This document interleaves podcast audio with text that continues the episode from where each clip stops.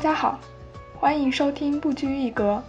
这是一档由三位留法无业游民在餐桌上发起的泛文化类谈话节目。第一天，在玻璃窗上出现你的笑脸，突然间。为了要加入他们的讨论，我哦，会要求他们把故事情节给我讲一下。你就是播客的第一批听众吧，对，听有声书哈，对，自己在别人面前都是那么的平凡，但是在这几个帅哥面前又是这么的特殊。对，你可真是做白日梦。呃，以小时候我们的那种文学鉴赏水平来看，就会觉得，哇，我应该把它抄下来作为我的作文素材。然后，而且为什为什么上帝要作证呢？对吧？就就很奇怪，就上帝不作证会怎么样呢？虽然我抽烟喝酒烫头有烫头吗？不知道，反正 抽烟喝酒烫头是于谦。啊对，反正 那什么我反正我是个好姑娘。像郭敬明那样的，不比郭敬明，我我肯定我自己写要比郭敬明还厉害呀！我怎么能就是说奔着他去呢？那就奔着比他高的地儿去啊！孟磊对每个人都很好。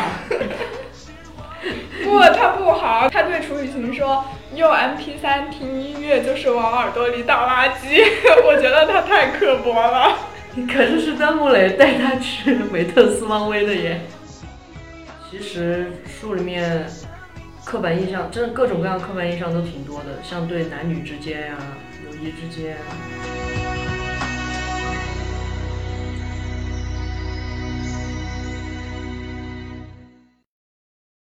亲爱的听众朋友们，大家好，欢迎收听新一期的不拘一格，我是秦明。我是 Sherry，我是鹏鹏，今天我们的节目呢是三个人重聚一堂，我们三个又终于面对面可以开始交流了。所以今天我们将在一个非常轻松的氛围里面来录制这一期节目。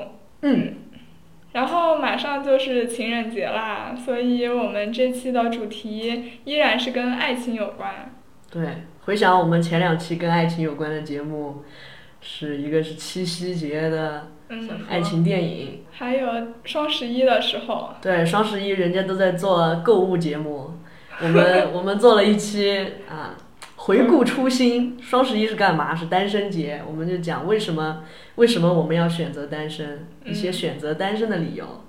那么今天又是情人节，二月十四号。我们就回到爱情的主题，让我们来回想一下给我们带来爱情初启蒙的言情小说。那第一个问题就是，我们小时候都是在什么样的情况下接触到这些小说的呢？我小时候接触言情小说，那就是从中学期间住校开始，同学之间都会流传一些各种各样的小说，言情小说是最受欢迎的。女孩子之间呃，对，最受言欢迎的。情小说就是女孩子之间最受欢迎的，哦在寝室，尤其是在寝室，经常是以一本小说从一个寝室传到另外一个寝室。你们是熄灯之后看吗？还是？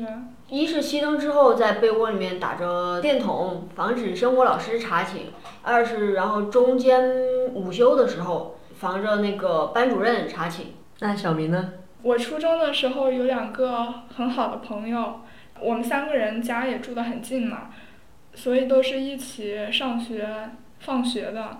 然后他们两个平时生活费比较多，就会买很多言情小说看。然后在路上的时候，他们就会讲给我听，而且他们也看完也肯定会讨论嘛，所以我就为了要加入他们的讨论，我哦会，要求他们把故事情节给我讲一下。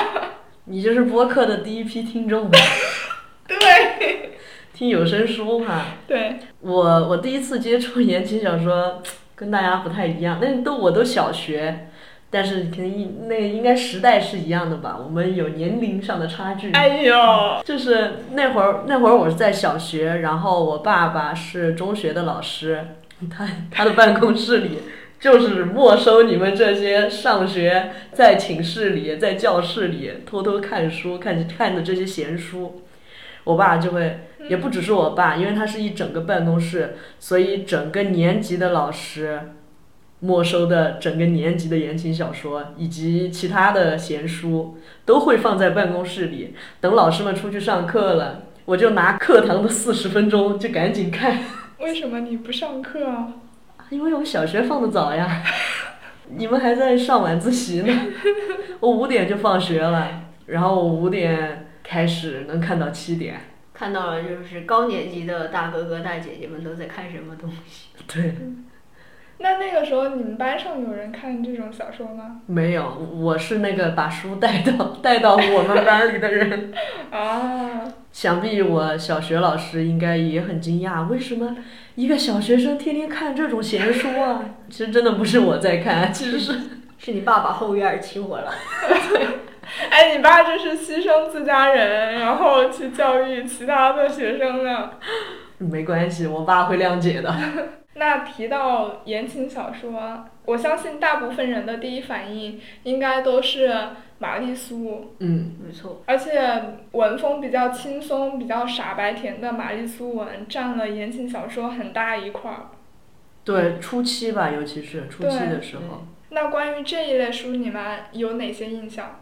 我的印象是比较图片式的，因为那会儿我还小嘛，我就记得就是有那种很花花绿绿的封面。名字一般是叫什么王子啊、恶魔啊、什么公主啊这这类的文章。嗯，作者一般名字里都带个妮儿。对，我感觉有个叫郭羡妮的，对吧？郭羡妮是演员。哦，是吗？哦，是叫郭妮吗？对对对，郭妮。郭妮。哦。他后来好像还成立了一个公司吧？其实是一个工作室，然后有很多写手。哦。以他的名义在写，因为他出书的速度实在是太快了。然后还有一个就是小妮子，我一直以为小妮子是是一个韩国人，就是他的书里面有很多那种颜文字啊，那是我第一次接触到颜文字吧，就是，嗯我觉得哎，这个用文字形式表达出来的表情好有意思啊，然后也不需要那么多的文字描写，就能够把人物的心情传达出来。现在想想，可能我的语言匮乏，就是就怪他，就怪小妮子。对，但是你说到的一点就挺挺对的，就是确实最早的，我突然想起来，就最早的确实就是韩国的作家，有一个叫可爱桃的。对。嗯。哦，对。最早的一波就是由他受他的影响。他当时是不是在网上连载的？这就不知道，因为我那个时候网络的我们都没咋用，因为当时就才初一。然后还得上网课才能去。但那个时候虽然他在网上连载，但是已经有已经有文字小说出版了。嗯。我感觉应该是盗版的吧，不然我。可能吧。对，那小子真帅啊！什么好像很早就可以看到。狼的诱惑。对，这两本书。所以其实大陆的青春文学最早受韩国那边的影响比较深的。所以他的那个文字风格就跟韩剧一样，比较夸张，然后用了大量的颜文字，什么感叹号啊，然后什么问号啊，很多问号我记得。很多，然后就说啊，你小子怎么这样？哦，难怪，原来是我把可爱桃和小妮子搞混了。就是对郭妮、小妮子、可爱桃他们三个的作品，真的也是挺耳熟能详的。就是那小子真帅，然后刚刚鹏鹏还讲的《狼的诱惑》，还有什么《天使街二十三号》。对，我记得郭妮的小说，我一本没有看过，但是情节我大致都知道，就从我那两个朋友那听来的。而且我曾经在书店有翻过小妮子还是可爱桃他们，然后一翻开里面很多标点符号，当时在想，我也能写，感觉一页没有几个字。对。那个时候我也是觉得这种言情小说的书写真的挺简单的。嗯，哎，那关于里面的情节、人物设定，你们还有印象吗？我印象当中，嗯，应该是高中同学这样比较多。对，大部分好像都是发生在高中的。对，然后我觉得里面的人物设定，我记得男主角都是那种很痞帅的。校霸，然后又不怎么爱学习的同时，成绩又很好，就你都不知道他是怎么回事。对。然后女主角呢，就是那种很愿意管着那些男生的，也不一定，就女主角还是那种傻，真纯傻白甜，啥都不知道，学习也不好，颜值也一般，然后什么体育课表现也一般，就干啥啥不行。但男主就是爱到不得行的那种。看情况吧，我觉得可能有好几类，有一类是像《流星花园》里面的杉菜那样子的，嗯，就是家境很贫寒，但是他个人非常的要强，成绩也很好。然后男主，那男主一定是一个家里非常有钱，然后嚣张跋扈，谁都不爱就只爱女主，就是女人你吸引了我的注意力的那种。还有一类是女主角非常的平凡，就是成绩啊、长相啊，包括体育啊，都是非常不突出的。然后男主角可能会有好几个男主角，一个就是痞帅痞帅那种类型，然后还有一个就是像王子一般优雅的那种。我感觉，就尤其是男二特别容易出那种王子类型，对，温柔型的。对，但是男一就是就是那种要么腹黑啦，要么嘴贱啦，嗯反正还有要么就是那种很冷的，那种冰山型的。对，我那个时候就不理解为什么不选男二呢？哎，然后我还有另外一个印象就是，不管里面男的有多少个吧，总之就是只要是跟女主角有互动，那么总是对女主角跟对别的女生不一样，嗯，对，总是女主角在嗯男性那里要得到的待遇要是最好的。嗯，对，这就是为什么大家爱看这种书啊，因为满足了自己的幻想嘛。就是大家都希望自己是最特殊的那一个。对，自己在别人面前都是那么的平凡，但是在这几个帅哥面前又是这么的特殊。对，你可真是做白日梦了。所以是玛丽苏嘛。好的。但是我觉得像他们三位的这个这个作品，女主角有一个特质，就是很坚强，然后很嘴硬的感觉，对。就是对常因为常常用常用感叹号嘛，毕竟。嗯还有什么来着？有什么名字？恶魔的法则。啊，恶魔的法则我有点印象的，这嗯，我完全没有。是郭妮的。对，他好像是出了一个啊，就按今天的话来说，就有点像一个元宇宙。呃，我记得郭妮的好几本书里面，主角都是有联系的，互相之间、家族之间有联系，然后几个学校之间也是有联盟的。对，然后她的书里面的女主角类型其实还蛮多的，有我们刚刚说的一切都很平凡的《麻雀要革命》里面的女主角就是非常的平凡，然后有两个王子般的男主都都爱她，嗯，然后《天使街二十三号》里面女主角就是成绩非常的好，对，然然后后去救赎别人，是吗？不不不不，那那个男主成绩更好，他们啊分别是一、一二名，就是那种竞争关系，有点像欢喜冤家。啊，然后《恶魔的法则》里，女主角是一个非常喜欢惹事、非成绩非常差的一个人，然后男主角就正好跟她相反，但是最后被女主那种很冒失的性格给打动了。就这样看来的话，通常男女主角性格是相反的，比较极端。对，比较互补。但刚刚你这么一总结的话，我还是觉得，就是女性角色好像还是在等着男性角色的一个拯救、帮助这样。相对来说，男性还是处于一个优势的地位吧，我觉得。就那。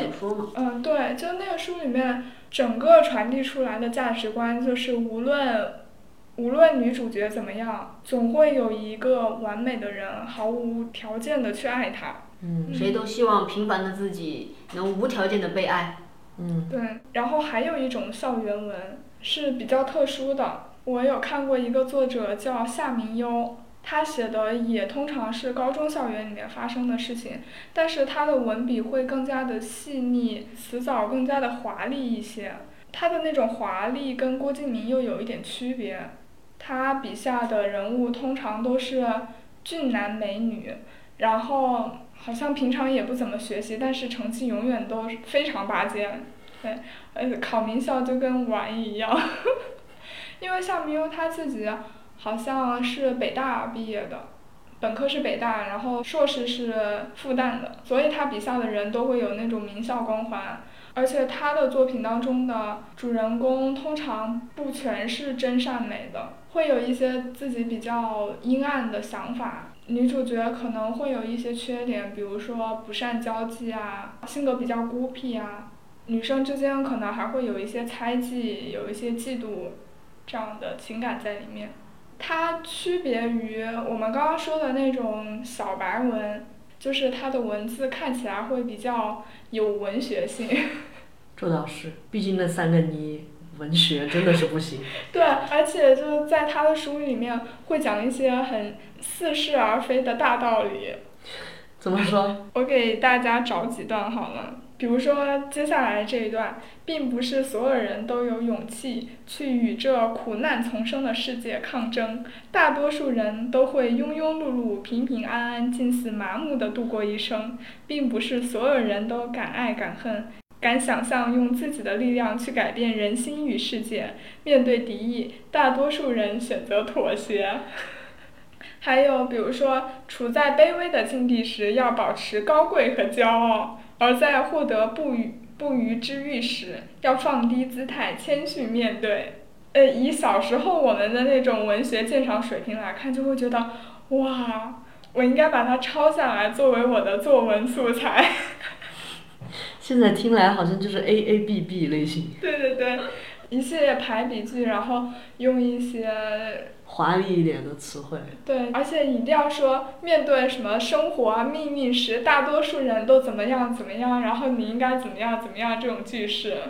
那其实很多，那个青春伤痛文学，也是也是这样的呀。嗯。因为我我确实印象当中我看了很多的小说，但是能记住的真是啥也没有，就觉得当时看着觉得哭的稀里哗啦的，哎，写的真是好啊。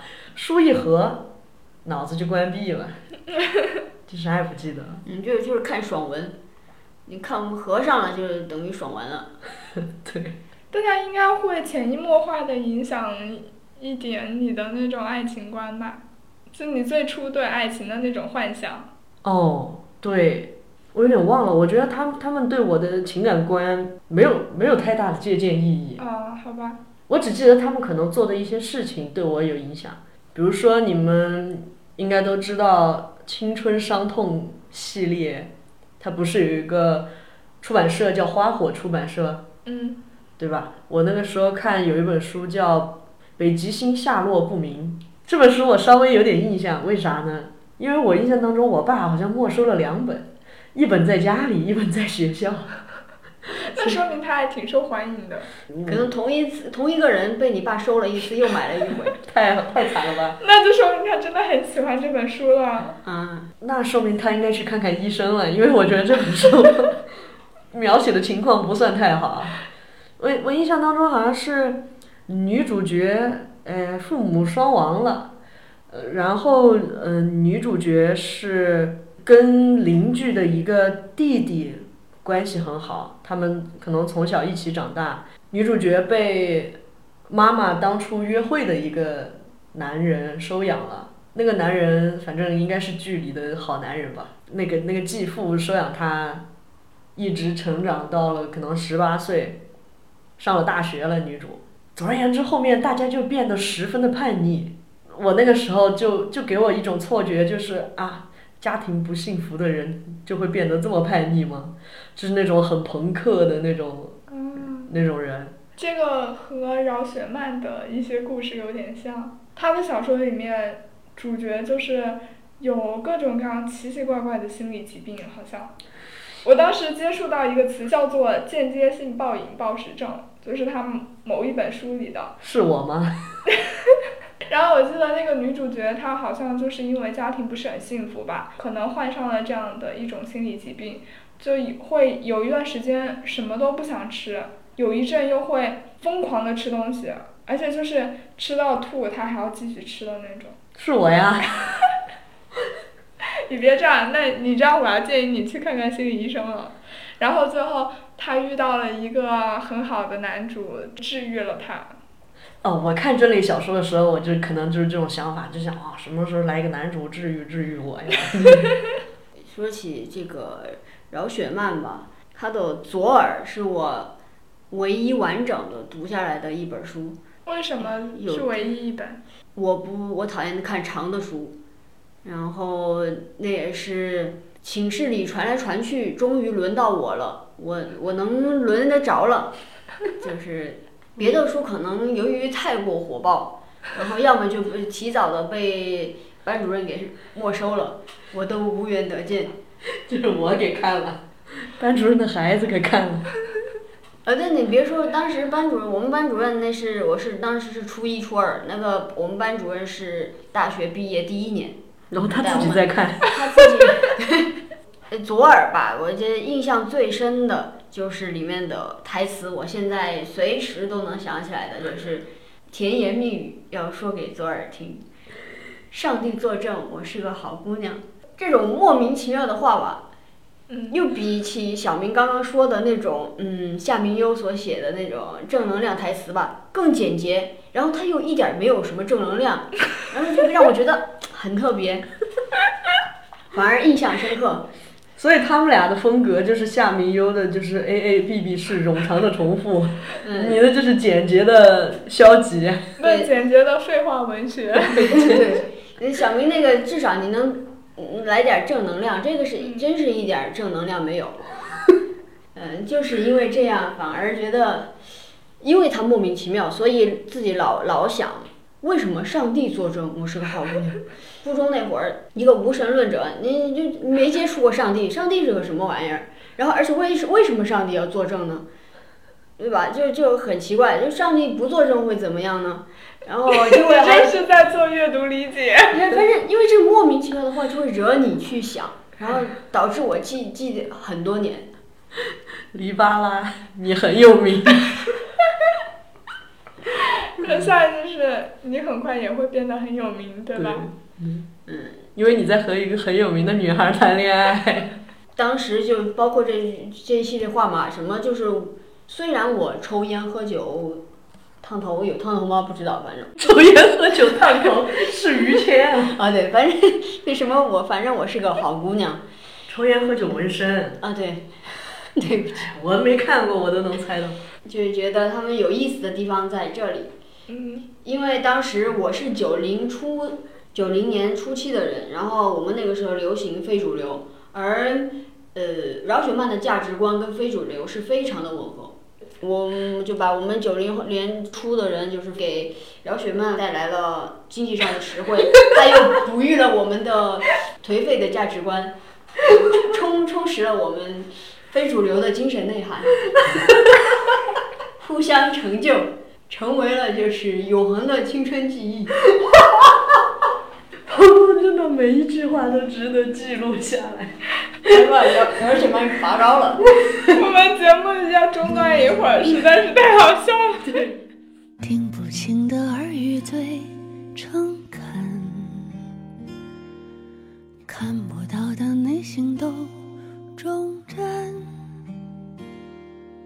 执着难得，总不会辜负你的单纯。谁不曾一时轻狂而消沉？谁不曾无意让别人恼恨？别怪身体偶尔会伤害你的灵魂，很痛人依然，回忆留给会痛的人。然后饶雪漫的作品还有一个很大的特点，就是她当时有一批书模，哦，他的对对对，对吧？她的每一本书都会请一些好看的呃模特，然后来演绎他故事里面的某一些片段，所以这也成为了他的一个标志吧对。而且他选人的眼光还是挺好的，因为那些书模后来很多都成了现在的著名演员。嗯，包括那个演黎巴拉的马马思纯还有一波林更新，林更新也是对饶雪林更漫的书新嘛。然后陈意涵、王子文也是。对蒋劲夫也是，对呀、蒋劲夫当年的形象还那么的小清新，嗯，现在已经是一脚踢开东亚病夫的招牌。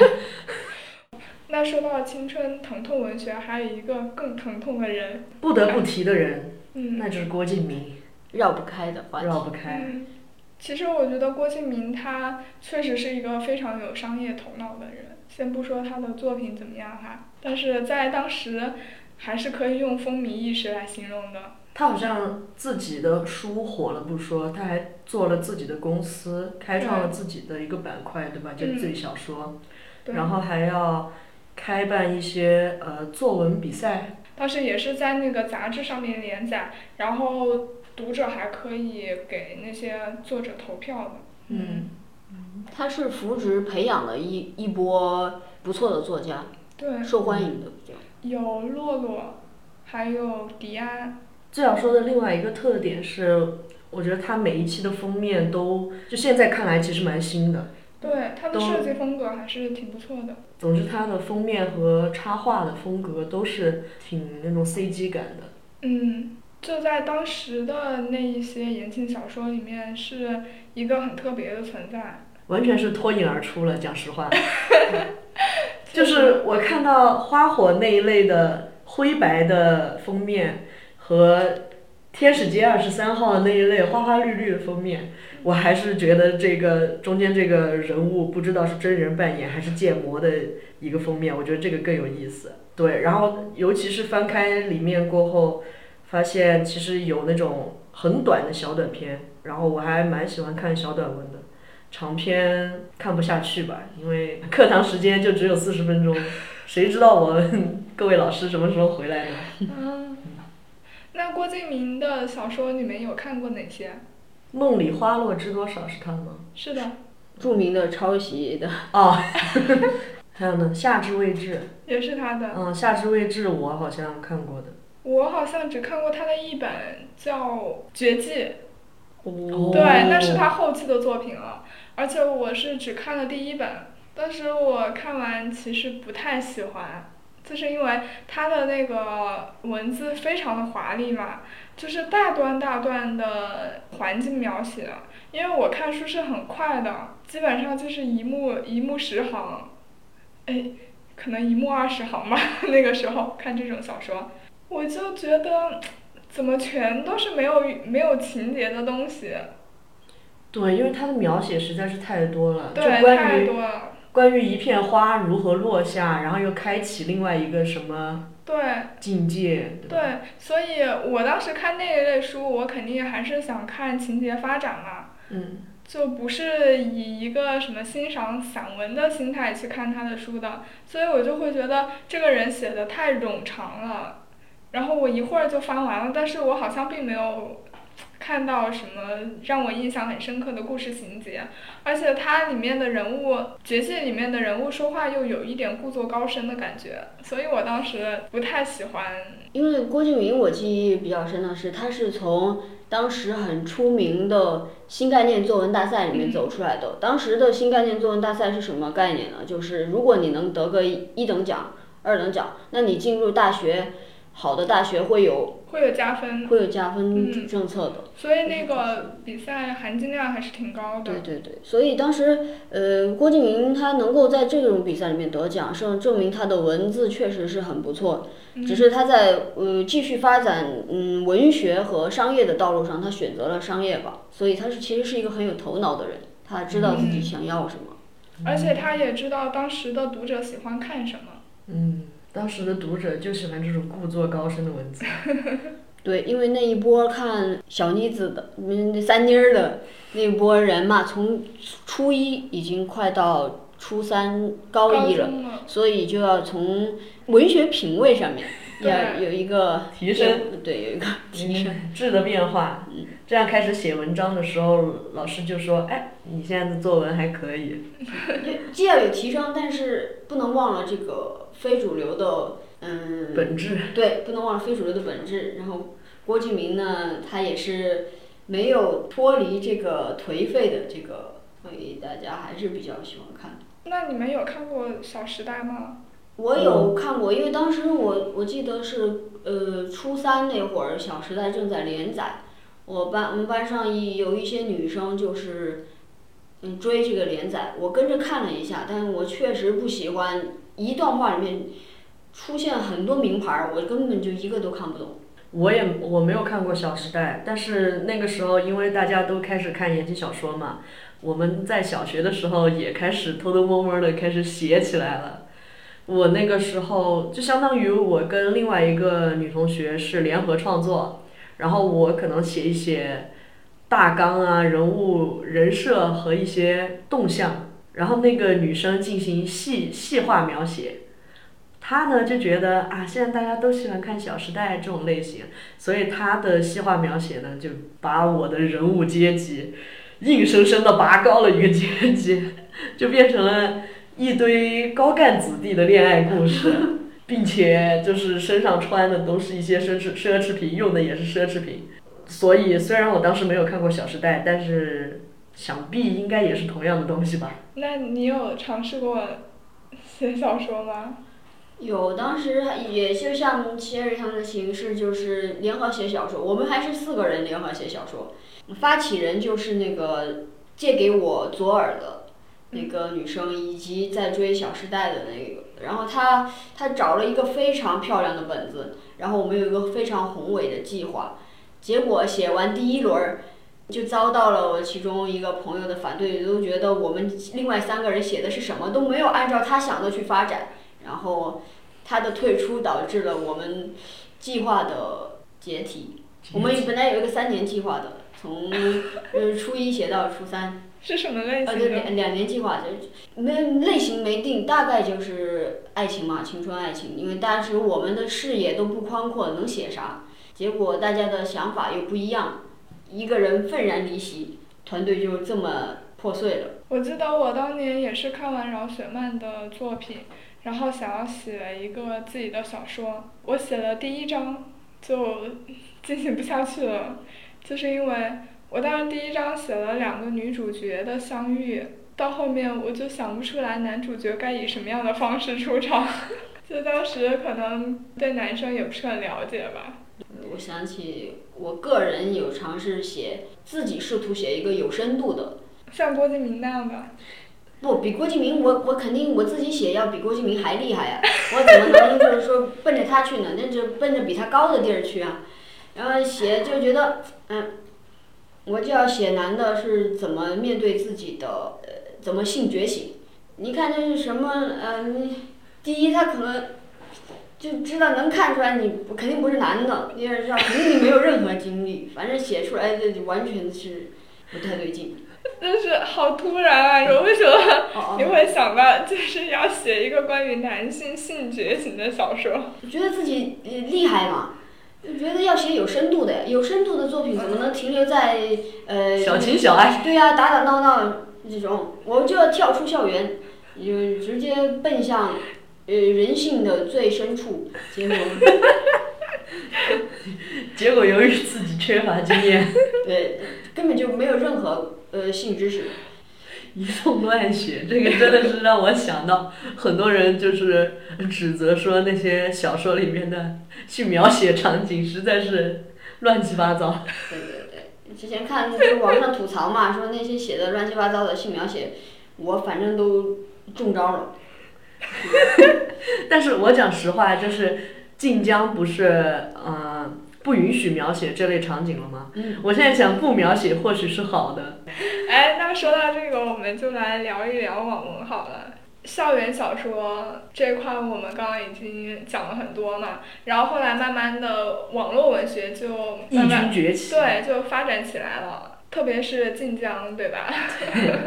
你们印象比较深的晋江的文章有哪些类型？耽美，就是晋江一个大类，就绕不开。女强、女尊世界也是一个频道。呃，还有就是那种古代穿越。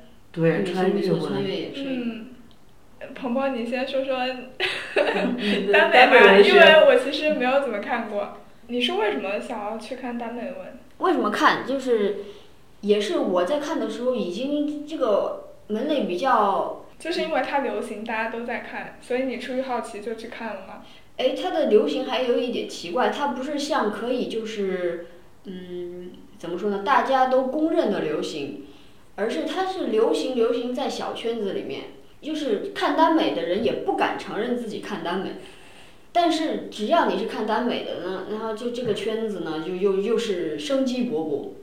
然后就是为为什么看呢？而是觉一是觉得确实男女的小情小爱已经没有什么能够刺激到的点吧，因为就觉得现在都自由恋爱了，也没有像以前那什么就是呃罗密欧朱丽叶那种，而男男在一起呢，就是会给会本来天然的就有一个阻碍，社会是明面儿是不允许的，所以你反而要看这种禁忌之恋，它的卖点是禁忌。一开始看耽美的时候，就有那种它崇高的点在，一定是真爱。我就是觉得他即使是同性，我也要去爱，就这种真真爱效应。说到这个，就是耽美之所以呃在嗯一部分人那里比较受欢迎，这个点也是三岛由纪夫说过的。他也很喜欢描写同性之爱，他的观点就是那些不被承认的，还在阴暗之处的东西是最美的。一些一旦爱情被承认了、被公开化了，他就觉得不美了。所以他自己对同性爱本身，他也觉得挺喜欢的。他又进一步讲到说，如果同性爱有一天也变成了全世界都、全社会范围内都普遍接受的一个东西，他觉得那也变成不美的了。耽美文学最初在日本是非常的流行，然后它的这个文化呢，也传到了从日本传到了中国这里吧。鹏鹏刚刚讲的让我想到，其实很多世界上比较经典的文学作品，它描写的都是那种禁忌之爱，不被世俗所接受的一些比较畸形的情感关系。让我想到的，当然也是跟嗯跟男男有关，是很短的一篇文章，就是白先勇的《树犹如此》。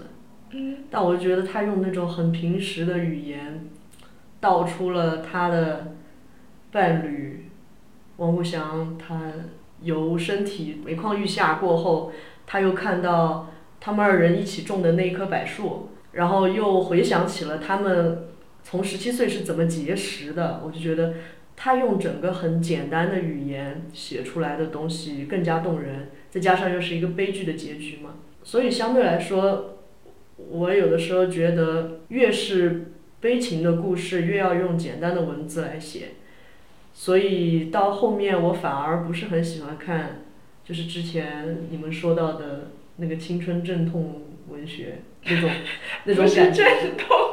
啊，青春伤痛，嗯，因为就觉得用的文字太华丽了，太矫情了。太对，太矫情了。就是能够把伤痛以最简单质朴的方式写出来的，那是是真大师了。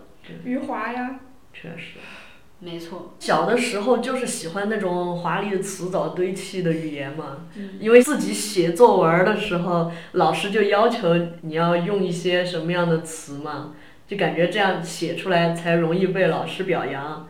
因为我以我们的水平是很难用那种白描的手法写出一些动人的文字的，所以可能那个时候我们就，尤其是读书要求写作文的那段时间，就很喜欢看那种华而不实的文字了。词藻比较华丽，然后环境描写比较复杂的，还有一类文学，就是晋江上面的一些古代言情小说。我刚刚讲到，啊，其实是无论是女尊，或者是穿越到真实的历史朝代当中，描写最多的还是一些环境描写啊，以及包括呃男女主人公的衣着、头戴的饰品，对吧？嗯，在我们当时的文学鉴赏水平来看，写那一类文章还是有一定的门槛的，就是你得对古代人的生活有一定的了解。对，或者说起码对他们身上的穿着的一些东西名词有一定的了解。他们的服装，然后他们生活的环境、建筑呀，还有吃穿用度啊这些东西，包括生活阶级，这些都要有一定的了解。嗯，所以你们有什么比较有印象的古代文呢？我都是只看短篇，而网络连载小说它有个重要特色就是它挺长的，尤其是古代的，加上那些描写的话，环境描写那真是非常的长，我根本就晋江上的已经不算很长了吧，长的是像起点那样的。可能古装不太符合我们非主流的当代精神吧，所以我真的没有接触过。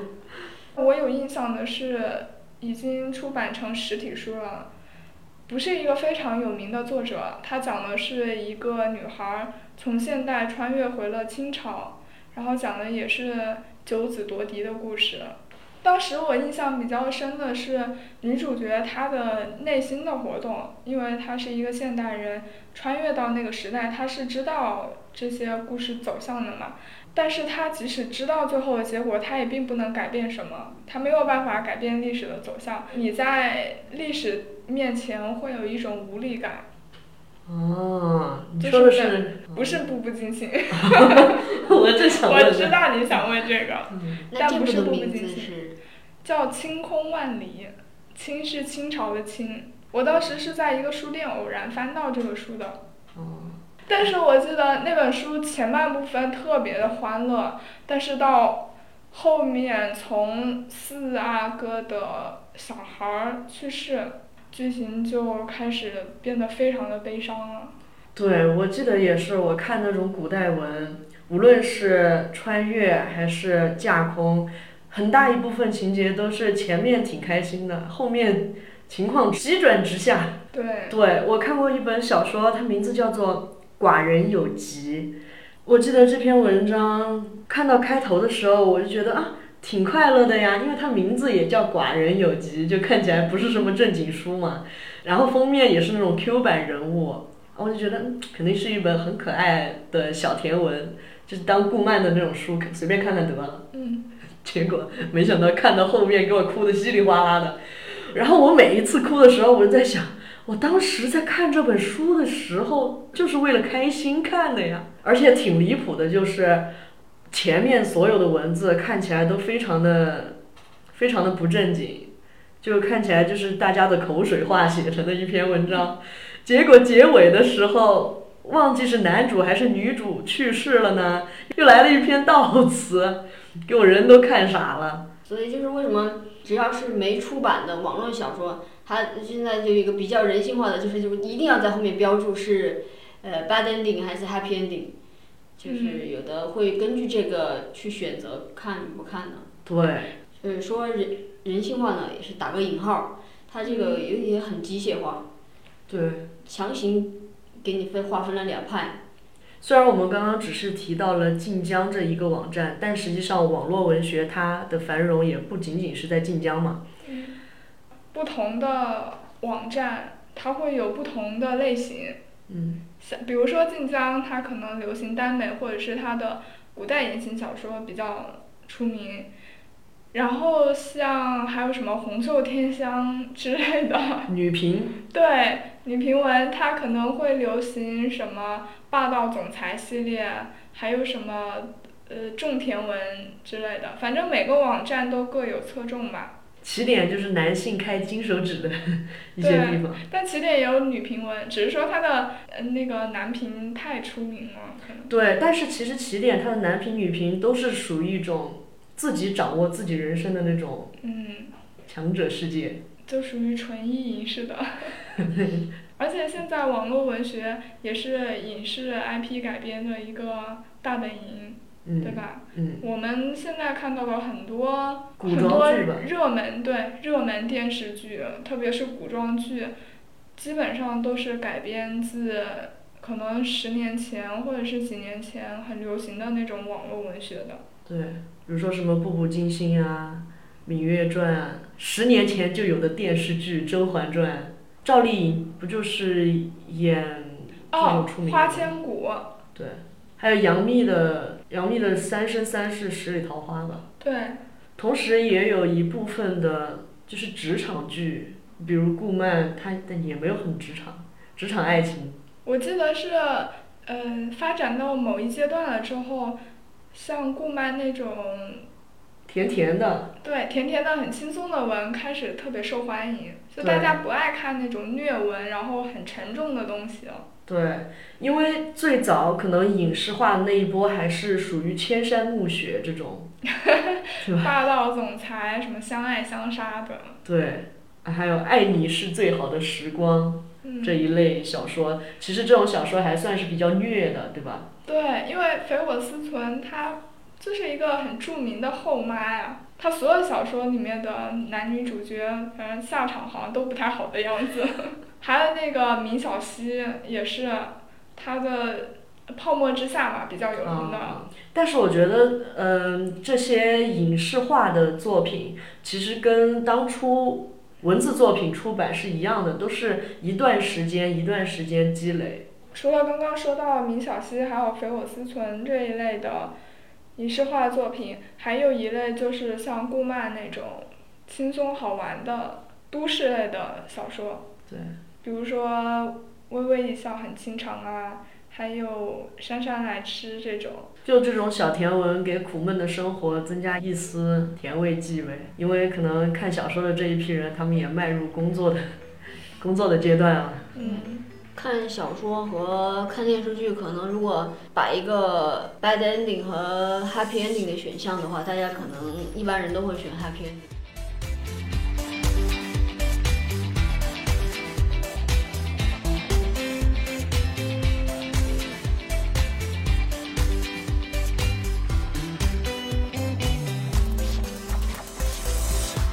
是轻描淡写告诉你我的愿望，也给你千言万语都说不尽的目光。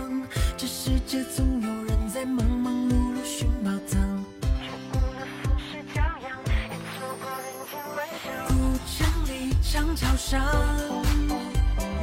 人如海，车成行。你笑得像光芒，蓦然把我照亮。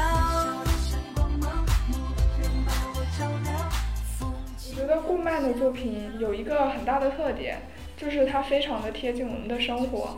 对，它会把我们生活中一些有趣的小事放大，所以会让大家觉得好像这些事情是可以真实的发生在我们身边的。对，而且就是他的小白文，他的甜文，还有一些不同不同之处吧。就是他的呃写作手法其实是其实是很写实的，就像你刚刚说的那样，而不是像之前我们最早提到的三妮，他们的作品就每非常浮浮夸。浮夸，每个人的表现都很浮夸，这样。嗯，我突然想到一点，我是在大学看到顾漫的作品的，然后那个时候是因为我在无锡上大学，然后顾漫好像是无锡人，他的那个作品里面有提到很多关于无锡的内容。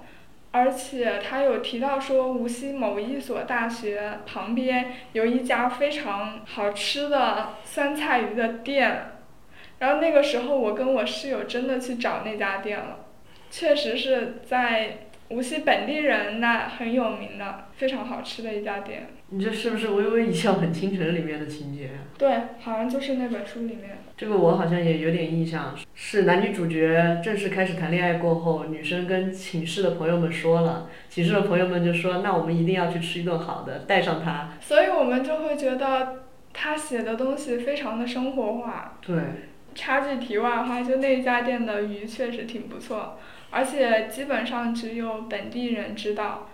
你要去的话，你是需要跟老板提前定位置的。他每天的鱼是就是当天买的，所以他那个分量有限，你得提前跟他定。他们家就只卖酸菜鱼，还有一些下酒的小菜。我到现在我毕业那么多年了，我还记得那家店，每次回无锡的时候都会去。我看他的这本《微微一笑》的时候，印象比较深刻的是，这是我看的第一本就是讲网网络游戏的小说。嗯。然后他们在网络世界当中结交朋友，或者是谈恋爱，就让我觉得很不一样，就是很新奇吧。就是没想到，就是第一次接触网恋，也是第一次第一次接触网络游戏，因为我自己不打游戏。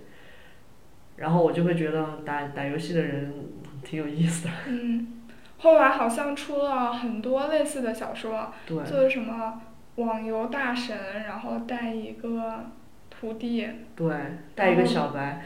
但是我觉得文风就是写的最好的，真的是顾漫的这一本小说。嗯。就是人物已经进入到游戏界面过后，他们的一些对话让我看上去也不突兀，因为我毕竟没有打过游戏嘛。我再去看这样的文字的时候，我也没有感觉格格不入。网游文也是一个很一个呃大趋势，并且我有稍微看一下电视剧，虽然小说我没有读过，但是电视剧里面像这个形式表现出来，我觉得真的是呃属于二十一世纪的一个特点了，就是虚拟现实啊什么的这些有这样的元素的话，就真的是有独特的时代印记嘛。那现在回想起来那些言情小说作品的话，你们会觉得有哪一些情节或者是哪一些爱情观是想让你吐槽的？我不理解为什么那些女主要选那个讲话很毒舌、很冰山的男主，你就选男二呗。因为虽然说大家说脾气不好的男一是给女主的，脾气特别好的男二是给我们读者的，但其实我们自己读者在看的时候是自己会带入女主的。当我自己带入不进去的时候，我就会觉得特别的割裂，因为我自己就是想要男二，我觉得一定要为自己好吧。你这种都属于站队站错了嘛？哦看小说的时候就会很痛苦啊。哦，我是这样觉得的，大家总是对轻易能够得到的东西不会珍惜，所以就是男二一开始对女主角就太好了，这样子的爱反倒就没有分量了。那其实可能女主心里面也是有一种攻略的情绪在，我要我，要把这个冰山给攻克下来。而且还有男，比如说很多男主一开始是脾气非常暴躁，或者是性格很恶劣的，然后会为了女主转变，或者是说只对他一个人温柔的时候，你会有一种成就感啊，就是。对吧？这其实也是女性的一种美好幻想嘛，就是觉得自己可以改变对方，让对方只围着自己转。我觉得这就是一个很大的误区。就是你在爱情中，你不要想要去当圣母，去拯救别人，或者是去改变对方。人真的是很难被改变的。对，因为确实我也觉得，如果这个人他学不会对别人好，那他也很大几率不会对你好的。对。就是不要把自己想的这么特别嘛，嗯，还是端木磊好。端木磊对每个人都很好。不，他不好。他对楚雨荨说：“用 MP 三听音乐就是往耳朵里倒垃圾。”我觉得他太刻薄了。可是是端木磊带他去美特斯邦威的耶。啊，也对也对，让楚雨荨像变了一个人一样。楚雨荨看着镜子里的自己都不认识那个人是谁。确实，我觉得现实生活中遇到像慕容云海那种人，其实是很可怕的。对，他喜欢你的时候可以把你宠上天，但是万一哪一天他不喜欢你了呢？对，楚雨荨快溜，快溜。对，所以我建议大家，如果生活中遇到像慕容云海脾气那么差的人，无论他看起来多么优秀，赶紧跑。我还想到一个很值得吐槽的点，就是为什么那些小说里面的高中生他们的课那么少？高中都会有好多学生活动什么的，会有各种各样的社团啊，但是我的高中生活永远都只有上课、晚自习，还有写作业啊、对和考试，是这一点对吧？是的，嗯。嗯，对，我还想到一点，就是这个女主角跟呃那个叫什么女二吧，通常关系都特别糟糕，然后就要么就是女二很坏，要么就是女三很坏，总得要有个坏女人来来衬托女主角的纯洁善良。但我觉得生活中真的，实际上跟女性的相处吧，我觉得是没有这么勾心斗角的。比如说吧。在那个郭敬明里面描写的，就女主角，就那个里面的女主角去打胎，打胎完了之后呢，被一个女，呃，就是被一个反正不知道为啥我忘了，就嫉妒她的女生发现了，然后就见她面故意问她，你身子好吗？然后郭郭敬明就深入的描写了这个女性的心理，就是说她为什么用身子这个话，就是为了刺伤她。因为他知道一个女孩子的身体跟身子是不一样的，这个身子是有一个隐含的意义的，所以他就利用了这一点，故意要刻薄的攻击那个去打胎的女生。然后我就觉得想太多了。我觉得女生大多数，我不是说没有那种，但是其实女生跟女生之间没那么多勾心斗角的，好多关系都特别单纯，反而就是在言情小说里面就神化了男女之间的关系，好像男女之间就没有勾心斗角。我觉得完全不是这样，男的耍起手段来比女的强都强太多。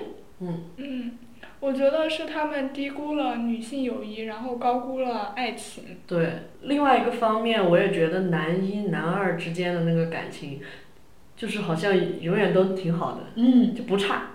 但是女一、女二、女三之间，就是确实是有一个人更恶毒。对，就是男性之间，如果他们是情敌的关系，他们可以很友好的相处。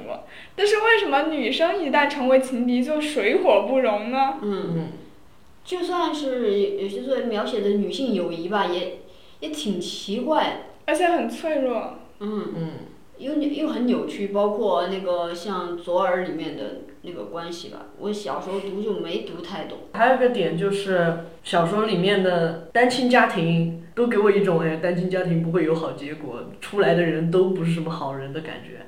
但实际上哪是这样呢？这样纯纯乱写，就是就是把自己生活当中遭受到的一些不公强加在人家的家庭身上，就要硬给他加一个家庭背景。这是对单亲家庭的孩子的一种刻板印象。对他这种刻板印象加的蛮大的。其实书里面刻板印象，真的各种各样刻板印象都挺多的，像对男女之间呀、友谊之间这种。还有就是，我觉得很多言情小说，特别是玛丽苏的文章，它会树立一种错误的爱情观，嗯就是你可以很平凡一无是处，嗯总会有一个人无条件的爱你，但是现实生活中哪有这么好的事啊？就在小说里面，如果你在经常在上司或者是大佬面前犯错，你会引起对方的注意。